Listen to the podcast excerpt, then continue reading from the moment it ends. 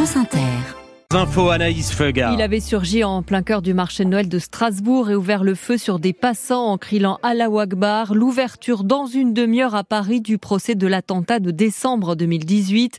En dix minutes, Shérif Shekat avait froidement tué cinq personnes, blessé onze autres. Il avait été abattu après 48 heures de traque. Quatre hommes sont jugés, soupçonnés de l'avoir aidé et fourni des armes.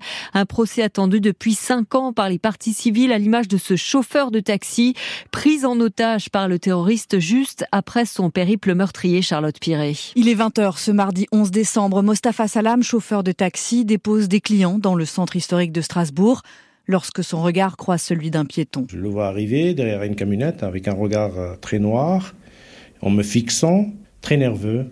En même temps, il transpire.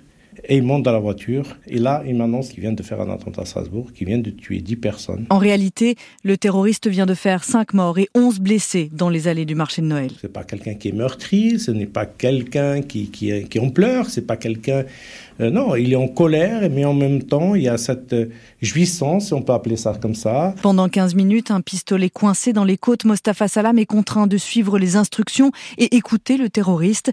Un véritable moulin à parole, se souvient-il. Il me dit, on va aller dans cette rue-là, tu me soignes d'abord, et après, on verra. Je sors un paquet de mouchoirs que je lui mets sur le bras, là où il est blessé.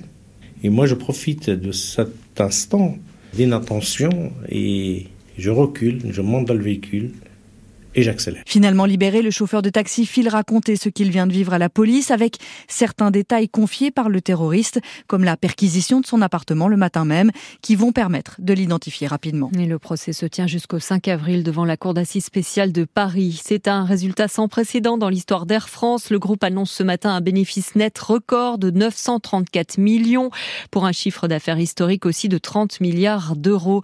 Et pourtant, Air France KLM a dû euh, annuler des vols vers le Proche-Orient à cause de la guerre en Israël en fin d'année. Le trafic aérien qui engendre, et ça se confirme, une forte pollution de l'air. Les concentrations en particules ultra fines au cœur de l'aéroport de Roissy sont similaires à celles le long du boulevard périphérique parisien selon une étude d'Air Paris publiée aujourd'hui.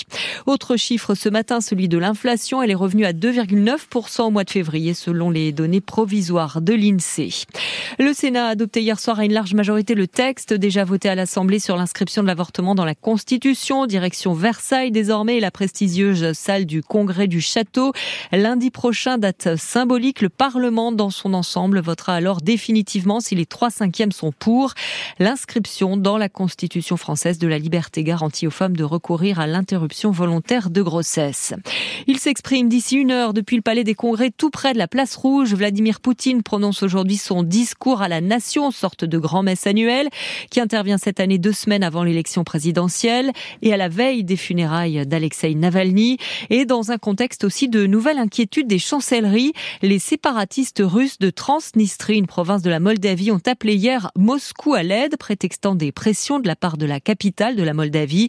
La Russie est-elle en train de tenter d'ouvrir un second front à l'ouest de l'Ukraine? Élément de réponse avec notre correspondant à Moscou, Sylvain Tronchet. Le scénario ressemble à s'y méprendre à celui d'il y a deux ans, quand les républiques séparatistes du Donbass avaient, dans une chorégraphie orchestrée par le Kremlin, demandé à la Russie de les placer sous sa protection. Quelques jours plus tard, Moscou reconnaissait les républiques de Lugansk et Donetsk avant que ses troupes n'entrent en Ukraine trois jours après. Hier, le ministère russe des Affaires étrangères a immédiatement accusé réception de la demande du Parlement de Transnistrie en affirmant qu'il allait l'examiner avec la plus grande attention. Pour autant, l'ouverture d'un second front en Ukraine semble peu probable. La ligne de front est à plus de 300 km de la Transnistrie et les 1500 militaires russes installés dans la République sécessionniste semblent insuffisamment équipée pour lancer une véritable offensive. La Transnistrie permet néanmoins à Moscou de créer un nouveau point de tension à côté de l'Ukraine. Elle lui permet aussi de maintenir la pression sur la Moldavie alors que cet ancien pays du bloc soviétique frappe à la porte de l'Union européenne, le genre de stratégie qu'affectionne particulièrement le Kremlin. Moscou, Sylvain Tronchet, France Inter. Le cap des 30 000 morts franchi ce matin à Gaza selon les chiffres du Hamas, 79 nouvelles victimes dans les bombardements israéliens de la nuit alors que dans les hôpitaux les enfants de faim. Deux enfants sont décédés de malnutrition dans un hôpital du nord du territoire selon le ministère de la Santé du Hamas. Enfin, le ruban sera coupé dans la matinée. Emmanuel Macron inaugure tout à l'heure le village olympique au nord de Paris, une petite ville de plus de 80 bâtiments qui accueillera plus de 10 000 athlètes de 200 délégations pendant les les Jeux de Paris d'ici cinq mois à découvrir en avant-première sur franceinter.fr. Merci Anaïs Feugard. Restez avec nous, on est ensemble jusqu'à 10h.